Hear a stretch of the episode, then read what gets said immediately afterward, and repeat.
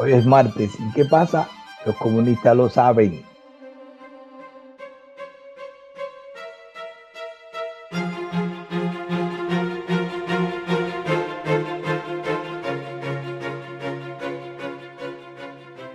Así que el tema que voy a traer hoy es la reciente entrevista que le hizo el periódico El País al profesor Juan Triana Cordoví. El profesor Juan Triana Cordoví es un doctor en ciencias económicas, director del Centro de Estudios de la Economía Cubana. Ustedes ya lo vieron en el 2011 al profesor Juan Triana diciendo cosas como estas. Y tiene que ser rápido así, porque si no hasta la ciencia en Cuba se atrasa. Porque si yo no, para bajar un libro, necesito cuatro horas o cinco, o dejarlo bajando de madrugada en mi centro para tenerlo el otro día por la mañana, estoy perdiendo, compañero. Porque el otro que está en la otra universidad lo baja en cuatro minutos, un libro de 400 páginas, cuatro minutos. Yo lo he hecho. Yo cuando salgo me engancho al mundo real para bajar libros. Sí, claro, porque además no tengo que comprarlo. Un libro bueno economía cuesta 80 dólares. El cubano, los 80 dólares son para el mercado agropecuario, no es para el libro. No, no, no, no, vamos a estar claros. Pa, y para reparar la casa.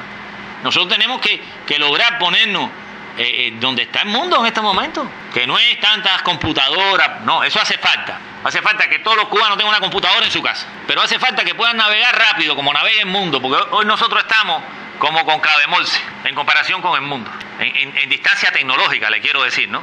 En distancia tecnológica. Entonces, eso hay que incorporarlo porque eso, eso, eso elimina costos de transacción, que son grandes. Y hace más productivo y eficiente a la gente, porque te reduce mucho el tiempo que tú empleas haciendo trámites bueno, 10 años después, el profesor sigue diciendo lo mismo. La pena, la vergüenza es que no se hace. ¿Será que el profesor no se da cuenta que lo están utilizando? ¿Será que el profesor se deja utilizar para sobrevivir y es un cómplice más? Bueno, pues sería penoso que fuera un cómplice, porque sería un cómplice consciente. Es un doctor en ciencia que está diciendo que en este momento, con los resultados de las elecciones de los Estados Unidos, pues Cuba podría regresar a tener otra posición para continuar con su reforma económica. Estuvimos viendo una entrevista que le hicieron al profesor Juan Triana Cordoví, eh, se lo hizo el, el periódico El País. Y hay tres puntos específicos que yo quisiera centrar en esta entrevista, aunque hay un artículo que recién está publicándose en ADN en Cuba, pero en este caso hay tres puntos en las preguntas que le hace el, periodista del país al... Párame el video ahí, George. Señores, como ustedes saben, en este canal hablamos de billetes, de ahorro y de inversión, pero no con las emociones. Con las emociones nos expresamos, nos desbordamos, mucho corazón y mucho cariño para hacer estos videos. ¿Qué te pasa a ti? Exprésate en el canal, dale like, dale dislike, síguenos, no nos síguenos, borra los videos, compártelo, hasta repórtalo si te ofende, pero haz algo, ahorra el billete, pero no las emociones. Sotriana mm, sobre eh, este acontecimiento de, las elecciones en los Estados Unidos.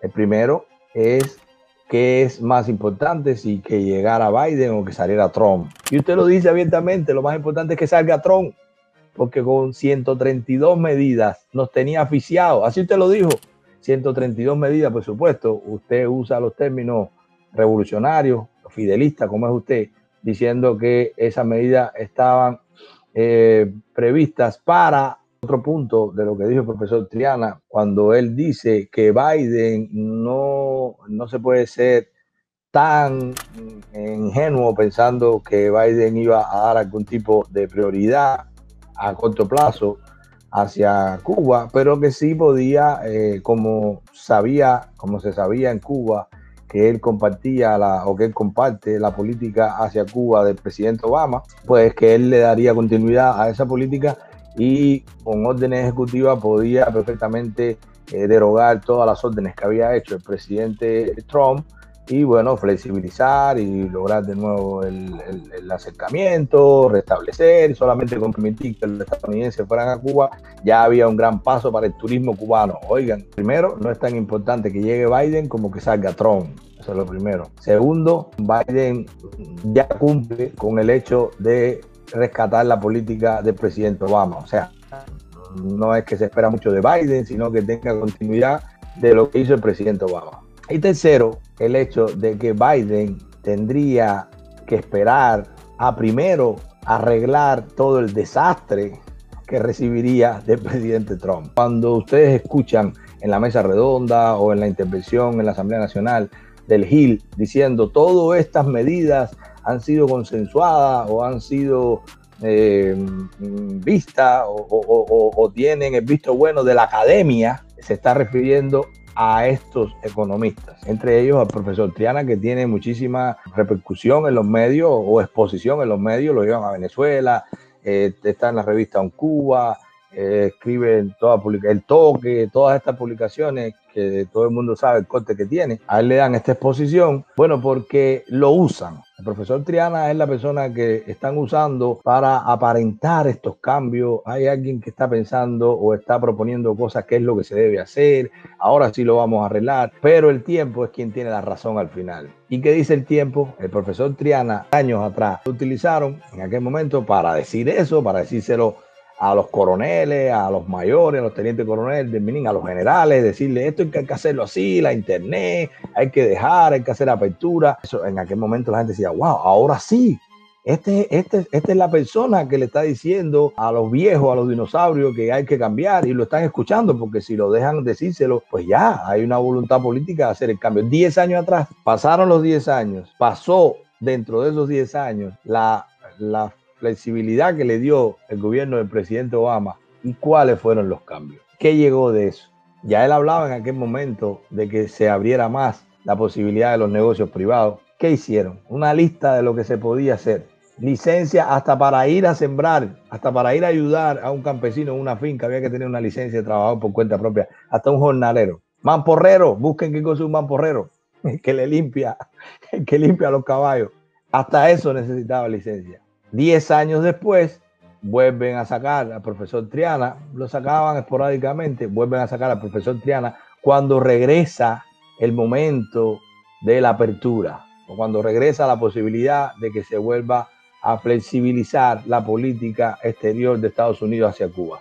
Un monigote. Pero profesor Triana, si ustedes lo estudian, si lo ven en otras intervenciones, por ejemplo, en canales de televisión de Venezuela, que estuvo viendo, él siempre ha hablado, ha sido bastante eh, audaz en lo que dice, por supuesto, una persona fidelista, porque comunista no es. El profesor Triana es doctor en ciencia económica y por lo que él aboga es por la productividad, por el, el crecimiento del sector privado, aunque él le sigue diciendo no estatal, porque el Estado solamente controle los principales medios de producción, no esté metido en las bodegas, en los comercios, en los bares, en los restaurantes, no, él aboga por todo eso. Pero ¿cuánto tiempo lleva diciéndolo? Y él es la academia, el director del Centro de Estudio de la Economía Cubana. Se supone que tenga un poco más de voz o solamente es la voz cuando se conviene. Saquen al profesor, vamos a volver a dar la impresión de que habrá apertura, vamos a salir a buscar crédito, que venga gente a invertir, que vengan los cubanos a meter dinero, porque ahora sí, nosotros bajo presión no funcionamos, pero si hay un gobierno en Estados Unidos que nos deja trabajar, que nos manda turistas, que dejan que lleguen remesa, pues nosotros en esas condiciones sí vamos a trabajar. Y ahí aparece o ahí vuelven a sacar al profesor Triana. Pero desde ese momento el profesor Triana ya estaba diciendo que había que insertar la economía cubana en la economía global. Había que insertar a Cuba en la economía global. O sea, incentivar las exportaciones, agregarle valor a las exportaciones. El profesor Triana se atreve dice cosas atrevidas. Lo que pasa es que las dice y no lo escuchan. No se da cuenta el profesor Triana que lo están utilizando. El profesor Triana es cómplice y sabe que lo están utilizando. Calificar la fuerza de trabajo, aún más. Él dice que una de las ventajas que tiene Cuba es la calificación de la fuerza de trabajo. La relación Estado-mercado, que el Estado debe trabajar con el mercado, tratar de no regularlo mucho, eh, darle incentivos utilizar el mercado, no controlar el mercado, no regular el mercado, sino más bien hacer políticas estatales que el mercado funcione. Incluso se atreve a decir para que vaya surgiendo una clase media. Oigan los conceptos que el profesor Triana se atreve a decir a un gobierno comunista en Cuba. Los modelos de referencia que él cita, por supuesto, si no, no estaría ahí, tiene que citar a China, tiene que citar a Vietnam, pero se atreve a citar a Singapur, se atreve a citar a Corea del Sur, profesor Triana, Singapur y Corea del Sur no tienen nada que ver con el socialismo. si bien han creado políticas estatales o si bien el Estado ha intervenido para que florezca, para que haya libertad económica, para que crezca el sector privado. Singapur está en el número 37 de la economía global. Singapur es uno de los países con más libertad económica. Tú abres una compañía, Singapur tiene solamente el 17% del impuesto sobre la renta. En Cuba, a los cuentapropistas, que usted lo sabe, porque usted es un catedrático, a usted le consultan. Usted es la academia, como dice el Gil. Bueno, pues usted sabe que la ONAT en Cuba, cuando tú pasas de cierto monto, te quitan el 50% de los ingresos en impuestos. Dígame usted si usted puede atreverse a citar a Singapur como un modelo de referencia para el cambio que quiere Cuba con esas distancias en la ejecución de esas políticas económicas. Singapur hace 10 años era un país pobre, hace 12, 13, 14 años era un país pobre. Hoy es una potencia, es la entrada a Asia, es de Singapur, pero no hace mucho atrás era una colonia. Hoy, en solo 10 años, Singapur pasó de ser un país pobre a ser un país rico, que tiene solo 5 millones de habitantes y supera muchas veces el Producto Interno Bruto cubano. Yo creo que ha sido muy atrevido de su parte, profesor, citar a Singapur. El profesor también habla de la diversidad, de las fortalezas internas, de la globalización, de la posición geográfica, todo eso lo habla como ventaja que tiene Cuba. La cercanía de los mercados, fortaleza que tiene Cuba es la cercanía que tiene, por ejemplo, con Estados Unidos.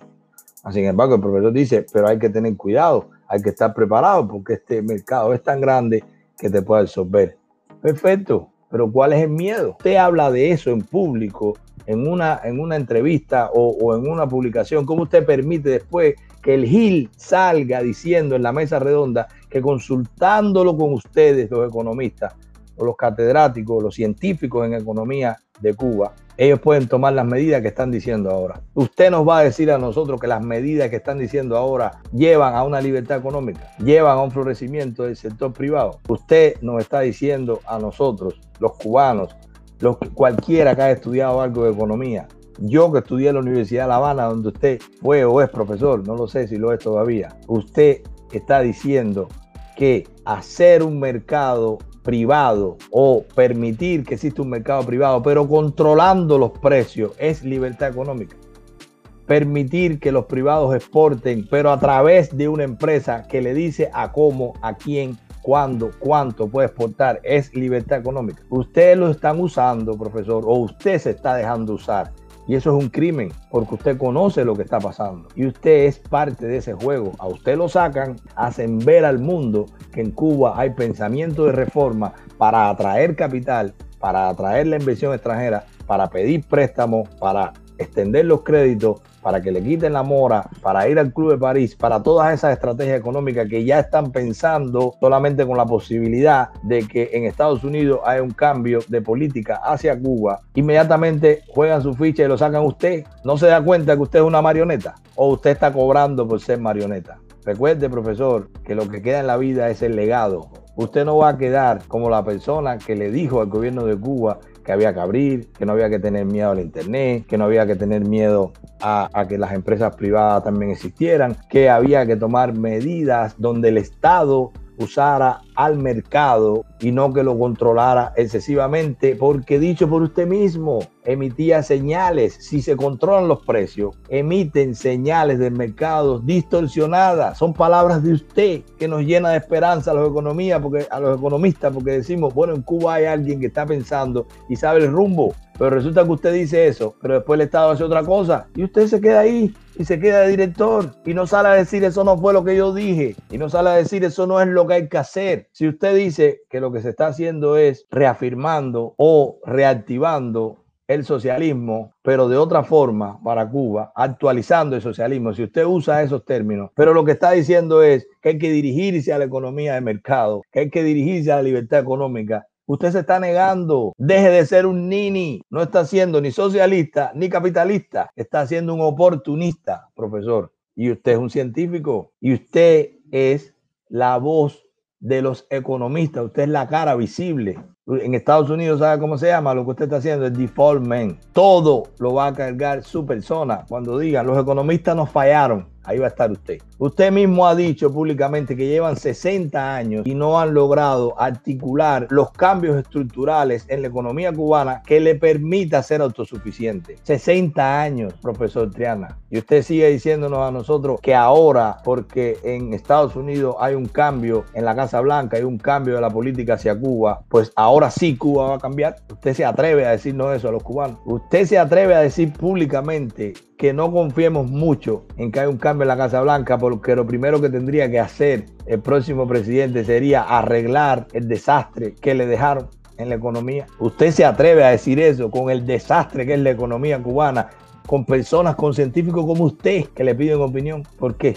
Por una gasolina, por un carrito, por un viaje, por cuatro dólares. Por eso usted se está vendiendo. Por eso usted está traicionando a los cubanos. Porque usted es doctor en ciencias económicas. Bueno, profesor, yo le invito a que usted tenga los pantalones de decirle a los que le pidan opinión que lo que están haciendo no es lo que usted comenta, que lo que están haciendo va a llevar a Cuba que usted lo sabe, a una hiperinflación, a más desempleo, más hambre aún, a una crisis sistémica. Y usted lo sabe. ¿A qué están apostando? ¿A que vengan más turistas? ¿Para que crezca la infraestructura hotelera? Infraestructura, infraestructura hotelera controlada por los militares. Usted lo sabe. Usted no se atreve a decirlo. Usted sigue diciendo la actualización del modelo, según los lineamientos, 10 años ya, 10 años le tomó a Singapur ser una potencia. Si cuando usted lo dijo 10 años atrás, hubieran comenzado a hacer esas cosas que usted proponía, pues Cuba estuviera en otra posición. Si hubieran aprovechado esa apertura que dio Obama, como la que dicen que van a aprovechar ahora, si hay un cambio en la Casa Blanca, ya Cuba fuera diferente, no estuviera en las condiciones que está, no hubiera recibido la pandemia como está, el cubano no estuviera pasando el hambre que está pasando, por medidas económicas que aunque usted diga que va encaminada a mejorar la economía, como usted dice, se está tratando de llegar a un sistema donde haya o donde exista igualdad de oportunidades, pero desigualdad en la retribución, porque cada cual va a tener según lo que sea capaz. Eso es socialismo, pero es mentira y usted lo sabe. Si no, pregúntele a los gobiernos que hoy están en los países de Europa del Este, que antiguamente eran comunistas o eran socialistas, si quieren regresar al socialismo. Возможно ли реставрация социализма в России? Я думаю, что это невозможно. Мне представляется, что общество, глубинное изменение общества таково, что реставрация социализма в том смысле, какой вы по-моему, в это вкладываете, невозможно. Возможно, элементы социализации, экономики, социальной сферы, но это всегда связано с, э, знаете, с чем? Это всегда связано с расходами больше доходов. И в конечном итоге с тупиком в экономике. Вот с чем связано. Но, э, но справедливое распределение ресурсов – Э, справедливое э, отношение к людям, которые живут за э, чертой бедности. Если говорить про социализацию в этом смысле, то хочу вас заверить, что мы как раз такую политику y проводим сейчас. Pregúntele esos modelos que usted citó, como China o Vietnam, si ese desarrollo en su economía fue tomando medidas socialistas, fue nacionalizando, fue controlando el mercado, o si fue liberando la economía, permitiendo el sector privado, dándole incentivos, mm, dándole crédito, permitiendo que exporten a quien quiera. ¿Cómo usted puede citar un modelo que después no siguen? Ustedes citan todos los modelos que funcionan para entre todos hacer un modelo que no funciona, que es el que ustedes están llevando. Y ahí se lo quiero dejar, profesor.